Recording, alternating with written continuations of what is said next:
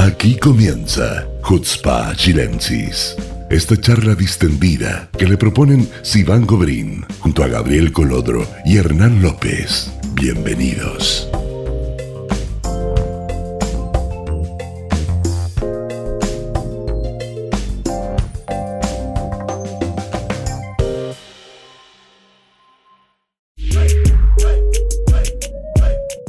Amigos, ¿cómo están? Eh, muy buenos días, muy buenas tardes. Una nueva semana eh, va a comenzar Shabuatov para todos.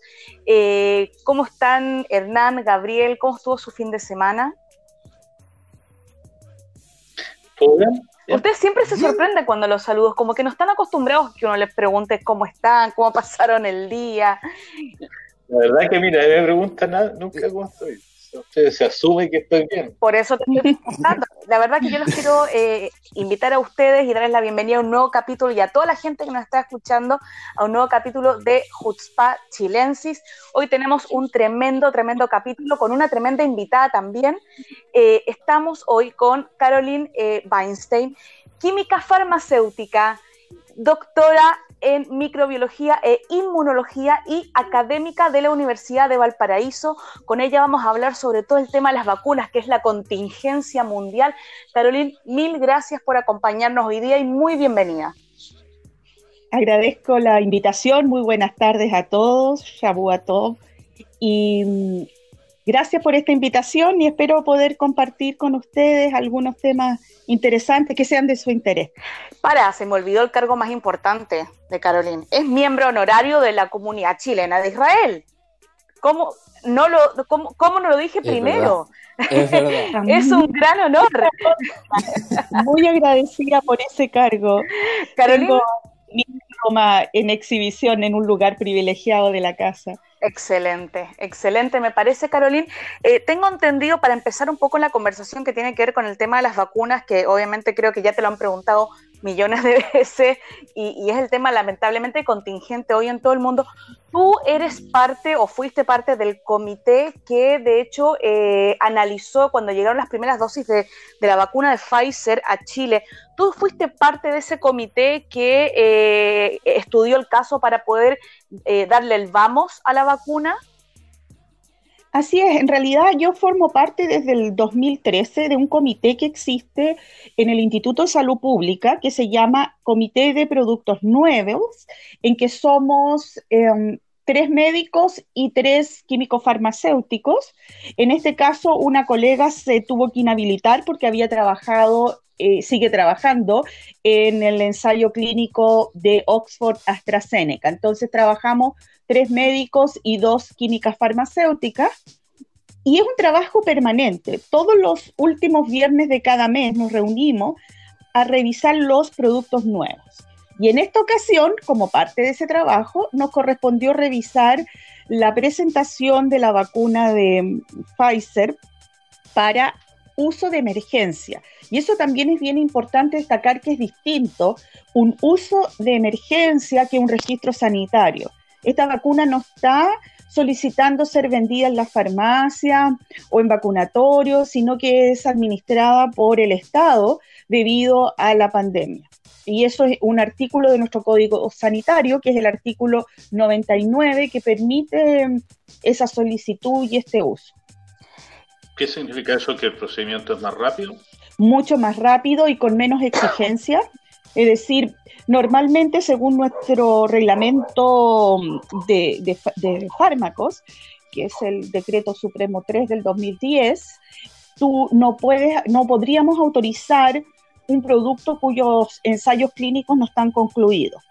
En el caso de todas las vacunas que se han autorizado, la fase 3, que es la última previa a la comercialización de un producto farmacéutico, no está concluida. Si esperáramos a que estuviera concluida, no tendríamos vacuna hasta un año más. Entonces, dada la emergencia, el beneficio supera el riesgo y por eso que se hace un análisis intermedio de los datos. Y si dice estos datos, si, esos datos te, permiten concluir que es seguro y que hay una potencial efectividad de aplicar la vacuna, dada la pandemia, dada la tragedia, las condiciones de los, de los hospitales, que ya muchos ya no tienen camas UCI, es que se aprueba. Yo, quiero, quiero proponer una, línea de conversación ahora porque, a ver, nosotros los tres, Hernán, Iván y yo, eh, nos hemos vacunado con Pfizer acá en Israel. Eh, en Chile se está implementando ahora... Eh, el nombre comercial es, CoronaVac. Sinovac es el laboratorio, claro. Corona es el nombre de la vacuna y el ah, laboratorio es Sinovac. Entiendo. Y en Argentina, por ejemplo, se está implementando Sputnik 5. Entonces, a ver si Caroline nos puede un poco orientar de cuáles son las diferencias y, digamos, qué, es, lo, qué es lo que podemos analizar hasta ahora de las, vacunas que se están implementando. Yo creo que eso, eso es súper interesante porque yo, por ejemplo, eh, claro, me dediqué a leer mucho de Pfizer antes de vacunarme pero no tengo idea de las otras porque no, digamos, simplemente no, no, no, necesité información. Correcto, mira, son bien diferentes. Pfizer es la primera vacuna hecha de ARN. ¿Y qué es el ARN o RNA en inglés? Es un um, material genético que tenemos en nuestras células. ¿Cómo funciona esto en la célula? Y esto hay que decirlo para poder entender la diferencia entre las tres vacunas todos tenemos nuestro código genético, todo el mundo habla del ADN, ahí está la información que dice todo de cómo somos. Cuando tú tienes un microorganismo, el microorganismo tiene distintos tipos de material genético, que puede ser ADN o ARN, pero en la célula el ADN está guardadito y va entregando información a través de ARN, va generando pequeños ARN que finalmente hacen la proteína. Y las proteínas son las que hacen el trabajo dentro de la célula. Lo mismo pasa con el virus. Entonces, em, esto era, em, es una estrategia que nunca se ha usado antes. Lo que te inyectan es el ARN que codifica, que tiene toda la información para que la célula, al recibir este ARN, fabrique la proteína algo que nunca antes se había hecho, estaba en estudio hace muchos años para hacer vacunas contra el cáncer y, otras, y otras eh, patologías. Y iba recubierta, encapsulada en una bolsita de grasa, de lípidos. yo digo grasa porque la gente a veces no entiende mucho el concepto de lípido, a menos que haya estudiado un poco de bioquímica o se acuerde mucho de la biología del colegio. Entonces, o no haya, no haya salido hace mucho tiempo. claro, claro, claro. Entonces, toda la cara de pregunta. Claro. Entonces tú, en el fondo, el ARN lo protege en una bolsita de grasa y básicamente eso es lo que inyecta. Y como la célula también tiene grasita que la protege, em, también hay que acordarse un principio de la química, semejante disuelve a semejante, por lo tanto se junta la vesícula de grasa con la membrana de la célula y deja el ARN adentro de la célula que va a ser decodificado a la proteína. Una vez que tenemos la proteína dentro de la célula, el sistema inmune se va a dar cuenta de que hay una proteína que no es suya, que no la reconoce y va a montar la respuesta. Esto tiene cero posibilidad de producirte la infección, porque solo hay una proteína de las varias que componen el virus. No está el virus presente. Y eso es como mm, la belleza de este mecanismo de Pfizer. Y como estoy hablando de material genético, me voy a saltar a la Sputnik, que hace lo mismo, pero en vez de usar el ARN, usa el ADN. Y cuando el ADN esté dentro de la célula, va a pasar lo mismo, solo que va a haber un paso más. El ADN va a transformarse en ARN y va a servir este ARN para producir la proteína. La otra diferencia de Sputnik que mm, quizás fue muy denostada porque tenía origen ruso, porque parecía que los rusos estaban saltando algunas etapas, pero que acaba estos días, hace dos o tres días, salir una publicación que muestra la eficacia y la seguridad de la vacuna Sputnik en una revista muy, muy importante como es Lancet. Por lo tanto, eso valida bastante esta vacuna de llamada Sputnik y que lo que hace es, en vez de colocar en una bolsita de lípidos, el material genético, lo coloca dentro de un adenovirus. El adenovirus es un virus que causa infecciones respiratorias en la gente, pero este adenovirus se ha cambiado, se ha modificado para que no pueda tampoco generar más virus dentro de la célula. Simplemente es un transportador, un vector para este material genético. Y la gracia de Sputnik, que no la tiene ninguna otra vacuna basada en adenovirus, es que usa dos adenovirus distintos, el número 5 y el número 26. Entonces, en la primera dosis, usa uno y en la segunda usa la, el otro. Y esto hace de que si de alguna manera tu sistema inmune reacciona contra este primer adenovirus, esa, esa, esa respuesta inmune no va a anular la segunda dosis. Y eso está mostrando unos resultados de eficacia que eran del 91-92%, bastante altos con esta vacuna Sputnik, con una muy buena estabilidad a temperatura de refrigerador. Eh, o sea, los, argentinos pueden estar tranquilos. Yo creo que sí, ellos estaban muy como asustados, eh, pero, pero realmente esto hace dos o tres días que se publicó los resultados y cuando te lo publica una revista seria, muy importante, de gran impacto, también te da una cierta tranquilidad que lo revisaron gente experta para darle el pase a la publicación. Entonces, eso es importante. La condición de almacenamiento es muy importante para llegar a lugares alejados, em, porque la de Pfizer necesita estar a, a, una temperatura ultra fría. Menos 70 grados Celsius es una temperatura muy fría. La parte de arriba del freezer de la casa, con suerte, hace menos 18. O sea, necesita freezers especiales. Y el laboratorio también, muy inteligentemente, aquí ha habido un desarrollo tecnológico, pero fantástico, generó unas cajitas con hielo seco que mantienen la temperatura por bastante tiempo. Y entonces eso ha permitido que esta vacuna pueda ser aplicada, la de Pfizer, sin necesariamente contar en todos los lugares con un freezer, de, con un ultra freezer que dé estas temperaturas. Entonces, sí, Sputnik y Pfizer serían ácidos nucleicos. Y finalmente, CoronaVac, que también ha sido un tanto denostada por el hecho de, ser de origen chino. Sinovac es un laboratorio biofarmacéutico o biotecnológico bastante importante que ya tiene experiencia en generar vacunas y que genera una muy clásica, virus inactivado. Básicamente el virus fue muerto, es decir, una persona inmunodeprimida no tiene temor de aplicársela en el sentido de que el virus no puede em, reproducirse, simplemente está ahí muerto y eh, todas sus proteínas expuestas para generar la respuesta inmunológica. Quizás exactamente, muy bien informado.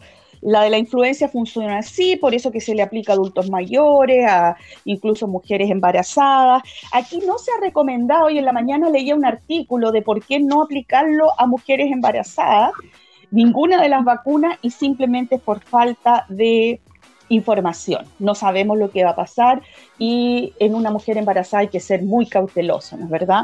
Entonces, em, en ese caso hay que dejar que obre la inmunidad de rebaño y que todos los que rodean a esa mujer embarazada em, estén inmunizados.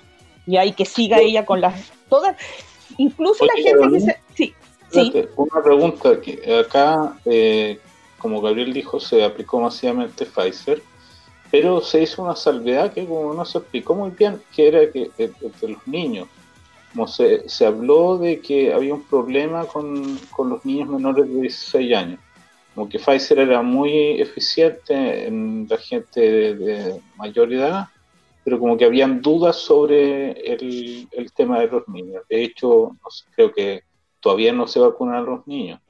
Pero yo, a ver, te explico. Lo que pasa es que el análisis intermedio de los datos se hizo con personas de 16 y más años.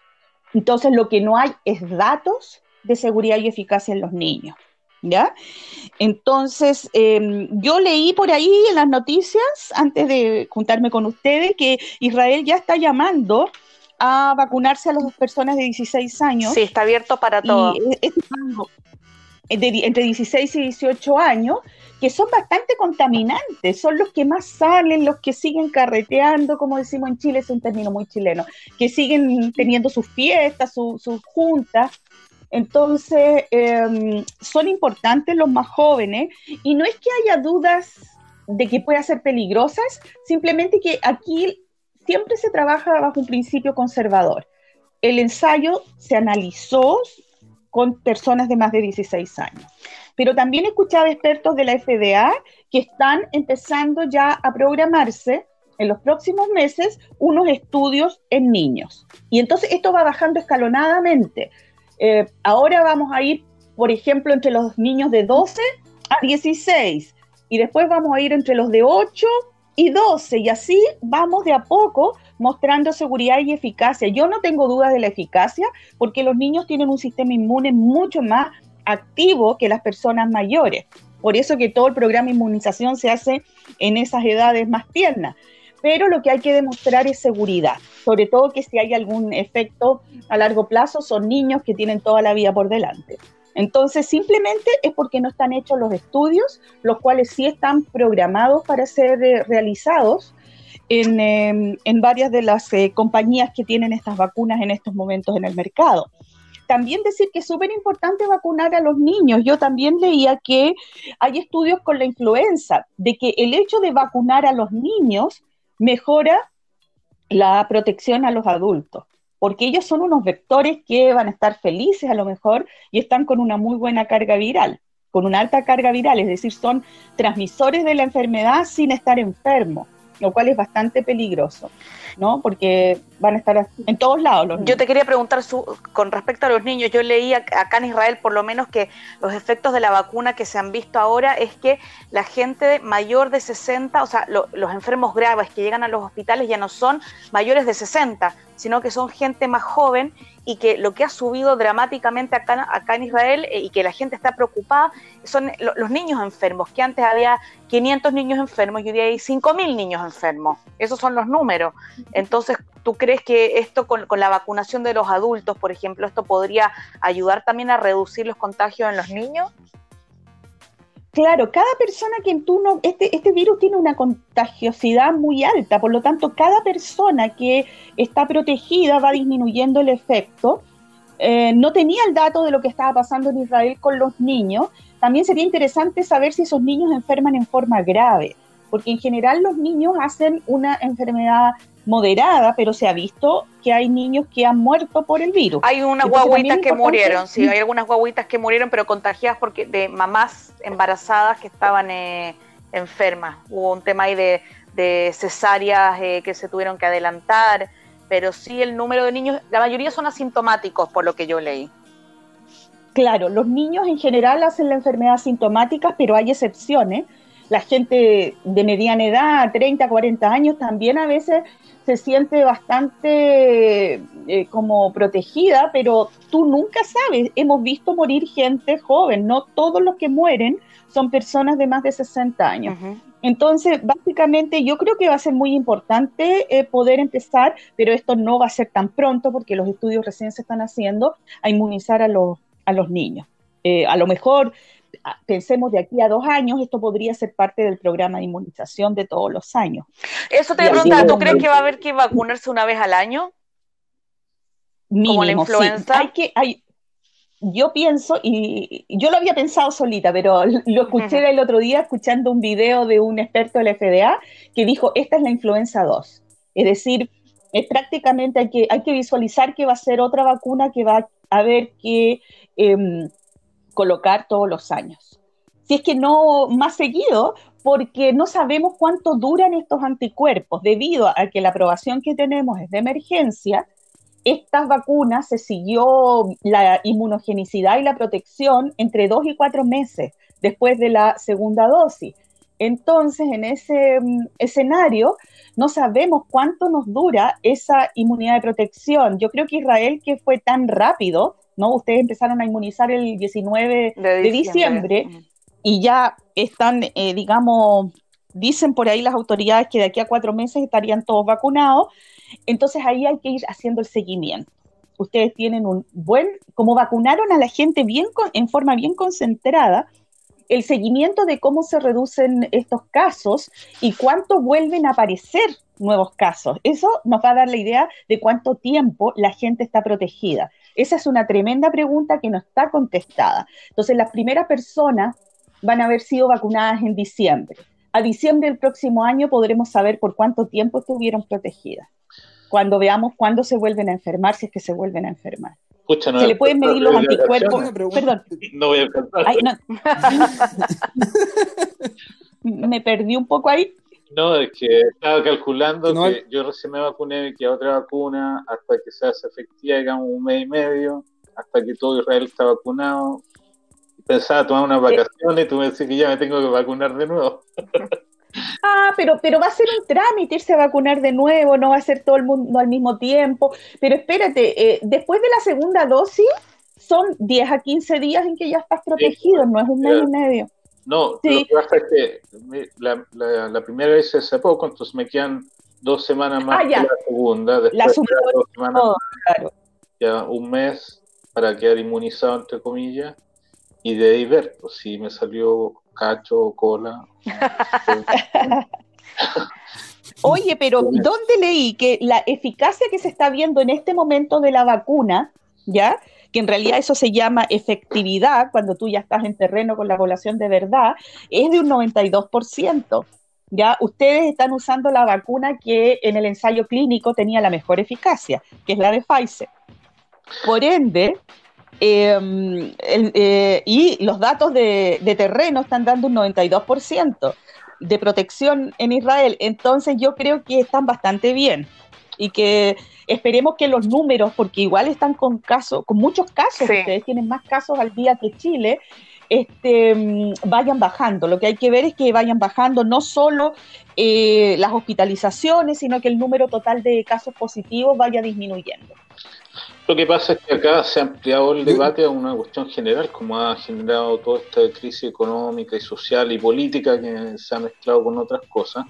En el fondo el gobierno ha Ah, y, los políticos, curiosamente, han planteado esto con una cierta sabiduría en términos de que esta pandemia quizás sea el preámbulo de otras situaciones similares en el futuro y que la sociedad, la economía y todas las instituciones tienen que estar preparadas para eventualidades como esta en tiempo mediano o largo. Entonces, eh, por un lado te deja la tranquilidad de que hay una cierta conciencia política de que el futuro tiene que ser afrontado con, con precaución, por otro lado, te deja un poco deprimido porque no termina nunca.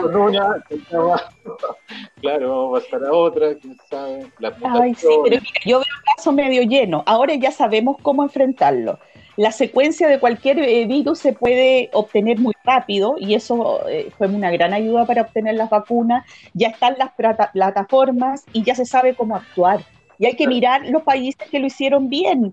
A veces se, Vi una entrevista en Deutsche Welle al ruso este que estuvo encargado de la Sputnik y él decía que la plataforma esta genética donde él, porque todo, todo el mundo decía, los rusos sacaron esto en dos meses.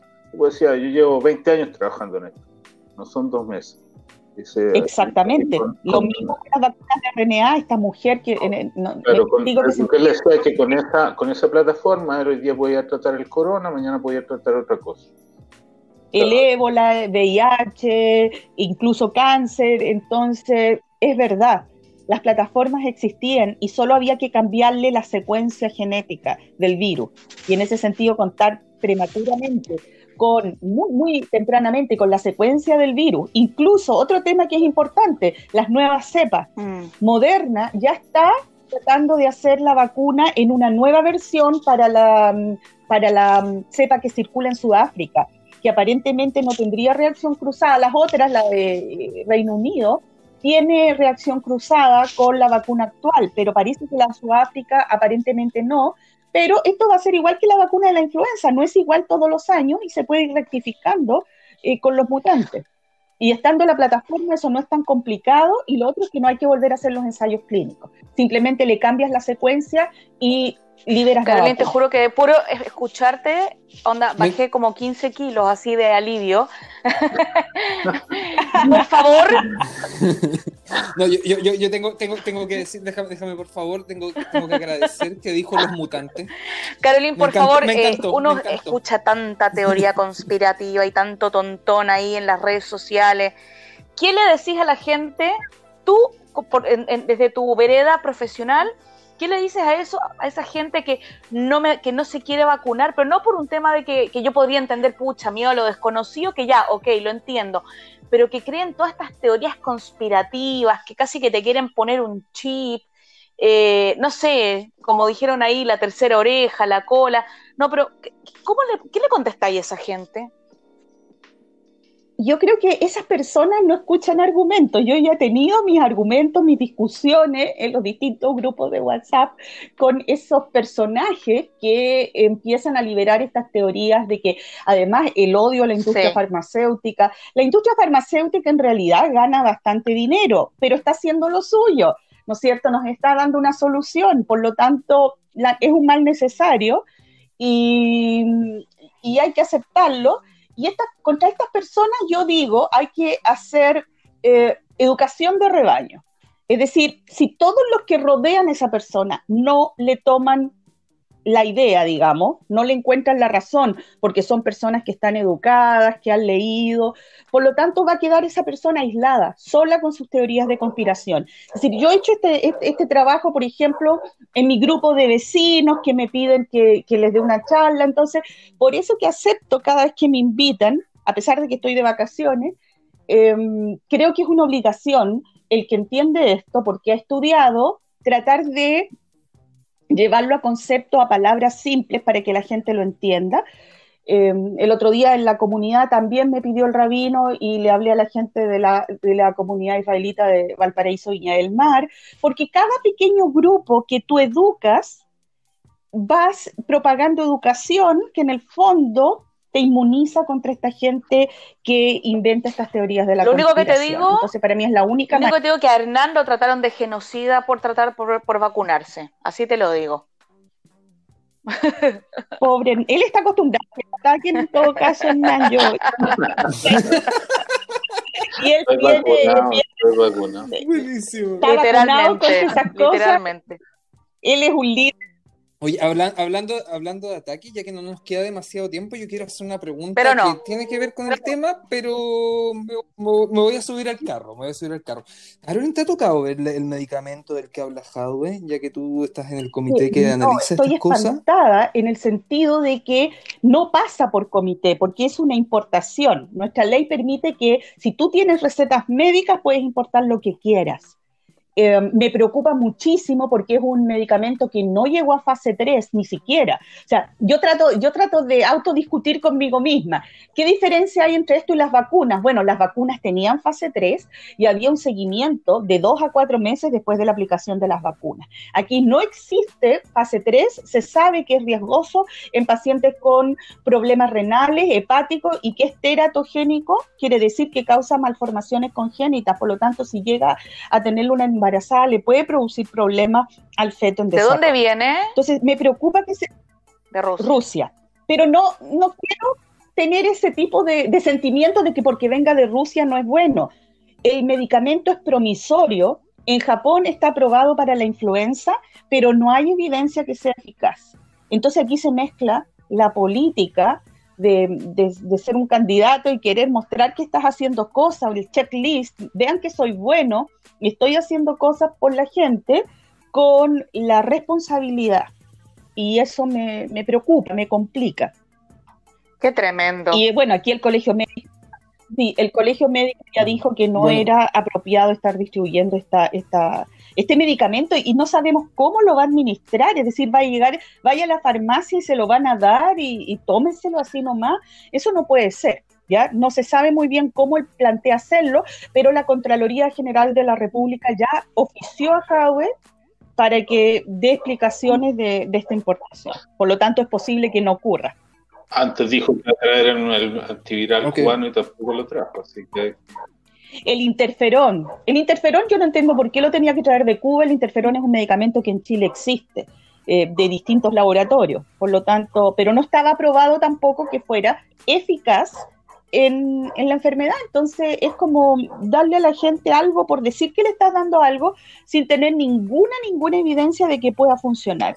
Para el caso del medicamento ruso hay estudios in vitro y hay algo de fase 2, pero hay que llegar a la fase 3. Esas son las reglas generales de, la, de los nuevos fármacos que se aplican a las personas. Bueno, eso es lo que estamos esperando ahora de la vacuna israelí. Están en fase 2 y, vamos a ver cómo va a avanzar. Eso también va a ser un, un gran paso yo busqué, busqué con mucha atención y no pude encontrar, al principio sí, más datos de la vacuna israelí. Eh, ¿Y cuál es la plataforma de la vacuna israelí? Ah, no, a mí no, yo ahí me, mataste, porque a mí yo en biología y lo que me, me acabáis de explicar, yo así como que, o sea, soy periodista, ¿cachai? No, no, no, nada que ver. Pero, pero, pero, o sea, pero está en fase 2, lo están, está, está en pruebas, digamos, que seguramente va, va a salir más adelante. Ojalá. Qué bueno. Bueno, yo,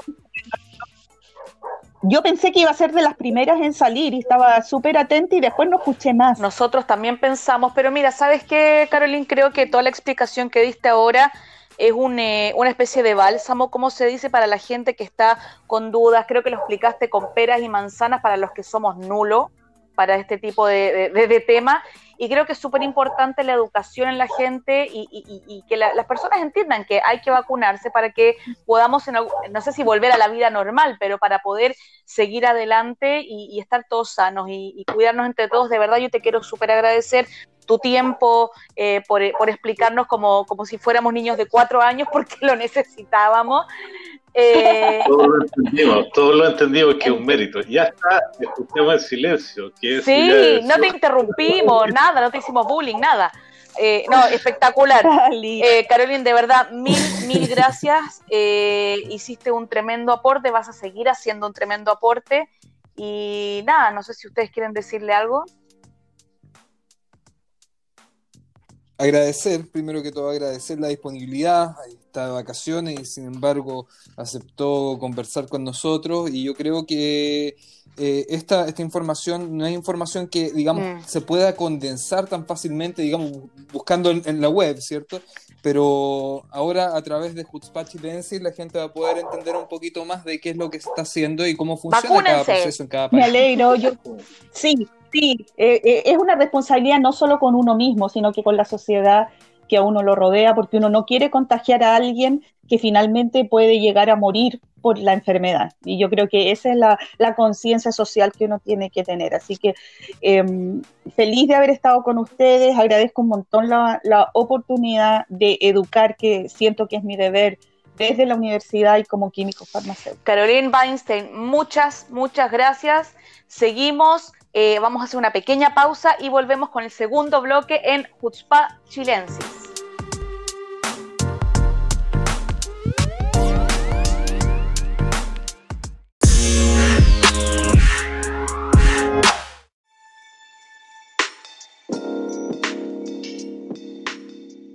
Bueno amigos, muy bienvenidos de nuevo al segundo bloque de Jutzpa Chilensis.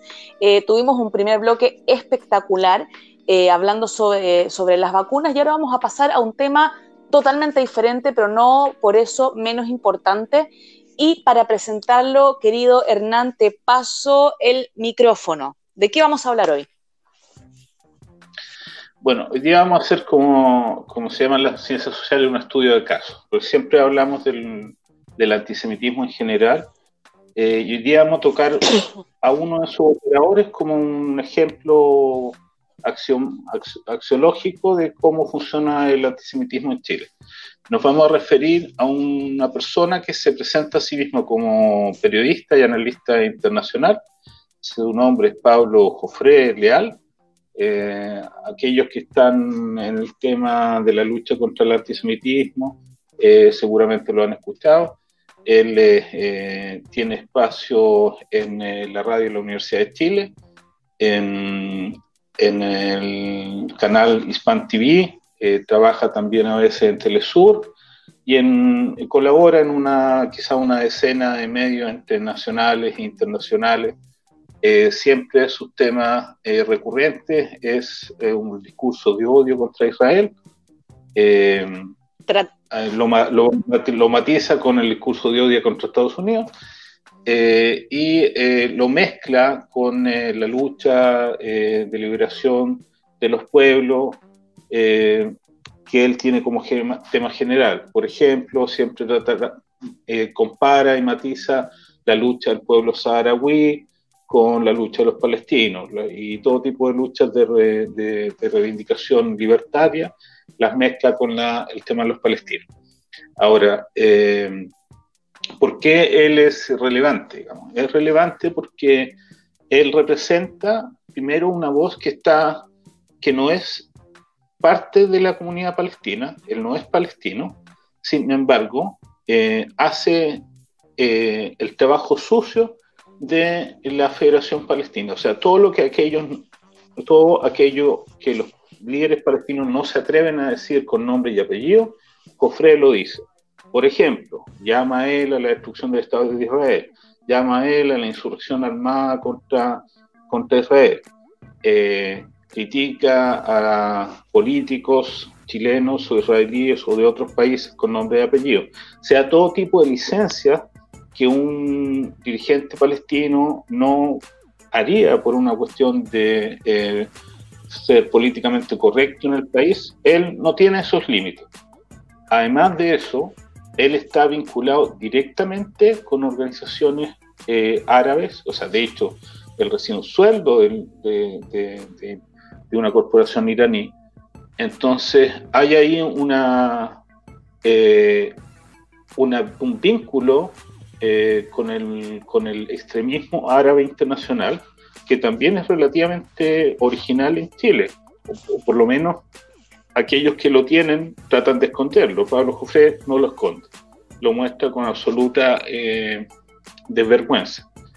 Así como también muestra su relación con otras dictaduras, como la de Venezuela o otros sistemas totalitarios que a él le parecen eh, válidos eh, y que él siempre los plantea como oposición al imperialismo yanqui o al imperialismo de Israel. Ese es más o menos Pablo Jofré. No sé si Gabriel quería agregar alguna. Primero que Gabriel está muy contento porque Jofré lo conoce y lo menciona en sus programas. A mí es verdad, una vez, pero a ti más, a ti más, a ti más. Tú eres más colono que yo. Otra cosa interesante que tiene Pablo Jofré es que él es, muy, es uno de los pocos eh, activistas palestinos que hace bien la pega. ¿En qué sentido? Él revisa todo el material que genera el otro lado, entre ellos gran parte de ese material viene, lo producimos nosotros, entonces lo que dice Seban es cierto, o sea, él lee, escucha y analiza todo el trabajo y se da el tiempo de contestarlo y de preparar material eh, que da la versión de él. Entonces hay una relación de amor entre Gabriel Colodro y Pablo Mira, es que ¿sabes qué pasa? Que Pablo Jofré es para mí la concentración, el concentrado, así el, polvito mágico que concentra todos los niveles de antisemitismo existentes, yo creo. Desde el negacionismo al holocausto, eh, pasando por, eh, digamos, incluso eh, culpar a los mismos judíos de, los pogromos y de, apoyo, digamos, culpar al, sionismo de apoyo al nazismo para generar que los judíos pobres, como dice él, los europeos de religión judía pobres eh, inmigraran a ocupar, llegaran a ocupar Palestina.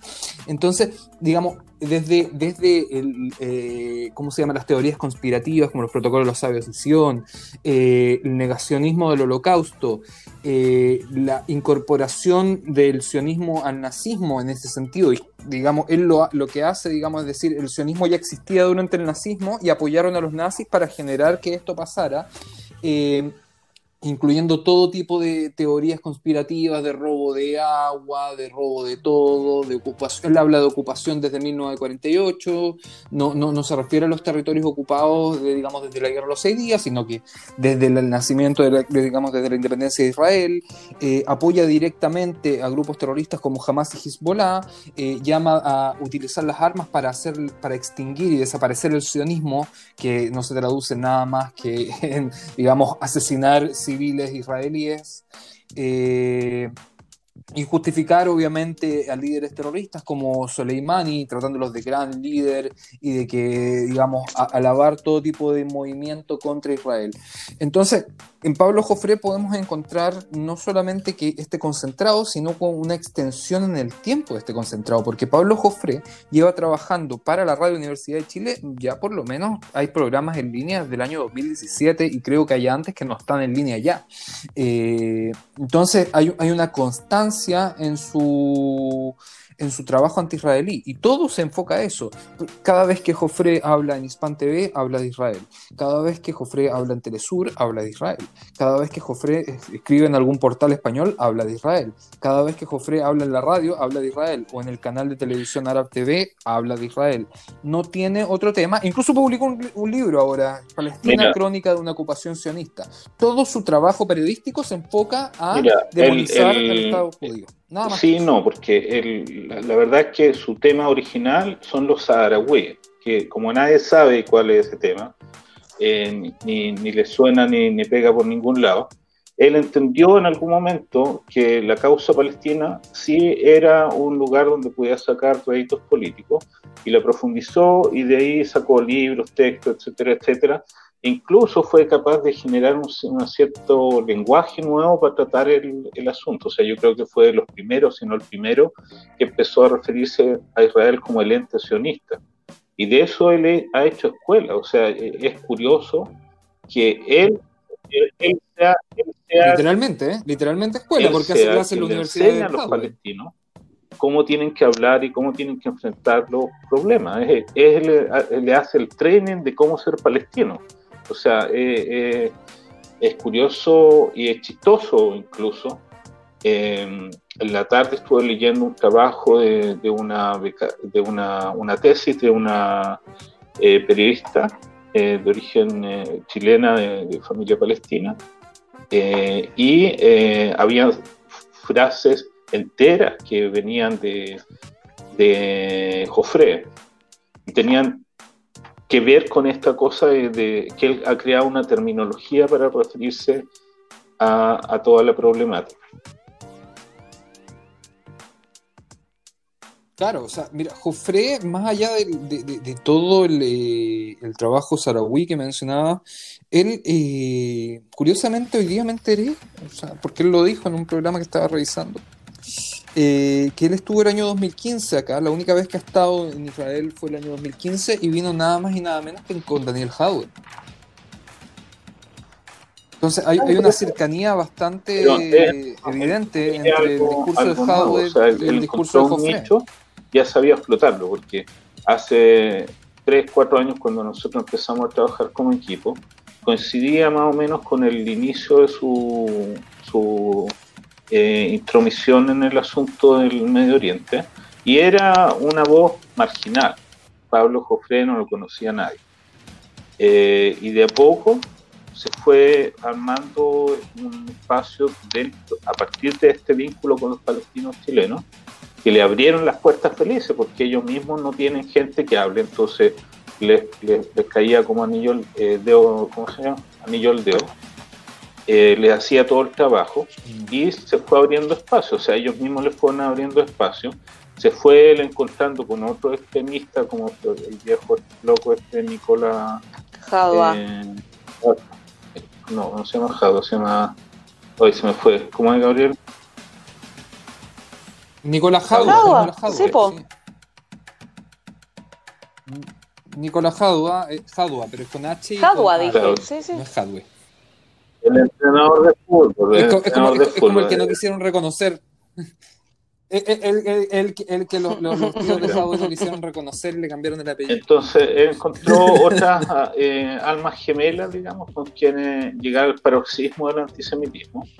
Y además tuvo eh, en el mundo de izquierda una cierta acogida, que también eh, ha sido para él un secreto del éxito, porque al parecer él tendría alguna raíz eh, de, pensamiento de izquierda o algunos contactos, algún tipo de formación y eh, el mundo de izquierda también lo ha recibido como especialista en temas internacionales, una cosa que no a mí personalmente no me queda tan claro que sea especialista en nada. Pero él eh, tiene una gran verborrea y más que nada ha sabido explotar esta cosa de irse al extremo el chileno tiene una, eh, una tendencia a verlo con cierto buenos ojos, digamos, como criticar el sistema, eh, siempre vende, Y a él, como critica todos los sistemas posibles de dominación, él es pro mapuche, está contra esto, hace todo como el discurso progre en todas sus versiones posibles. y le ha ido resultando. Eso es lo más trágico de todo.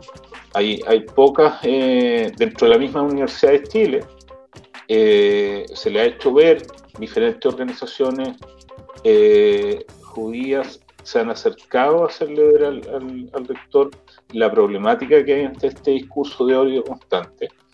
Y bueno, ahí está feliz y contento, no creciendo, publicando más cosas. y es un peligro. Es que el tema es que nadie lo para tampoco, porque tiene la plataforma, tiene el espacio, y en Chile no hay nada legal, digamos, que pueda saltarle encima y decir, no, esto es un discurso de odio, esto es... No hay una ley, digamos, que, que, que lo, que lo, ¿cómo se dice? Que lo bloquee. Yo creo que eh, existe un código moral, pero simplemente no se aplica, no se aplica. O sea, no es entendible que en el medio oficial de una universidad tan respetada como la Universidad de Chile, un periodista llegue tenga un programa hace varios años y continuidad y participación en la editorial con el director del medio, diciendo, eh, avalando grupos terroristas, eh, llamando literalmente a la destrucción de un Estado que tiene relaciones con Chile, de un Estado cuyas universidades tienen relaciones directas con la universidad.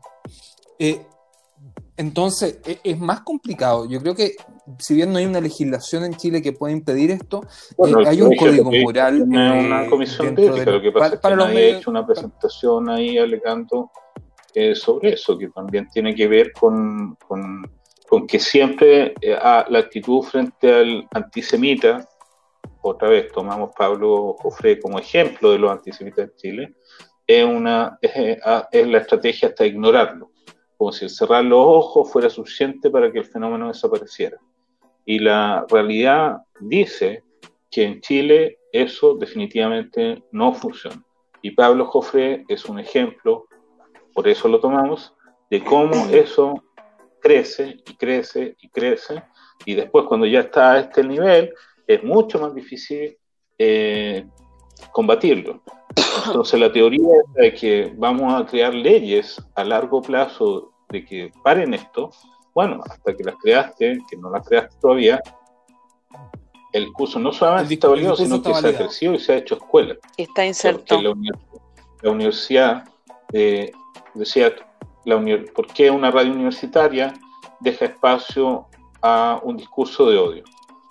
Eh, y si uno mira eh, la conformación del directorio, uno ve que la Federación de Estudiantes, la FECH, tiene una voz muy importante dentro del directorio de la radio y puede establecer líneas de, eh, editoriales.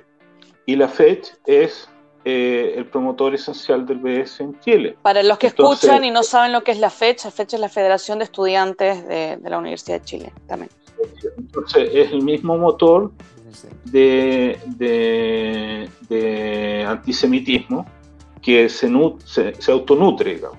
O sea, la FECH soporta a, a Joffre y Joffre soporta el discurso eh, antisemita a través de, todos estos elementos que él va agregando. Entonces se van nutriendo unos con otros. Entonces la problemática está en que, eh, otra vez, no haya una estrategia adecuada o confrontacional eh, contra el, antisemita.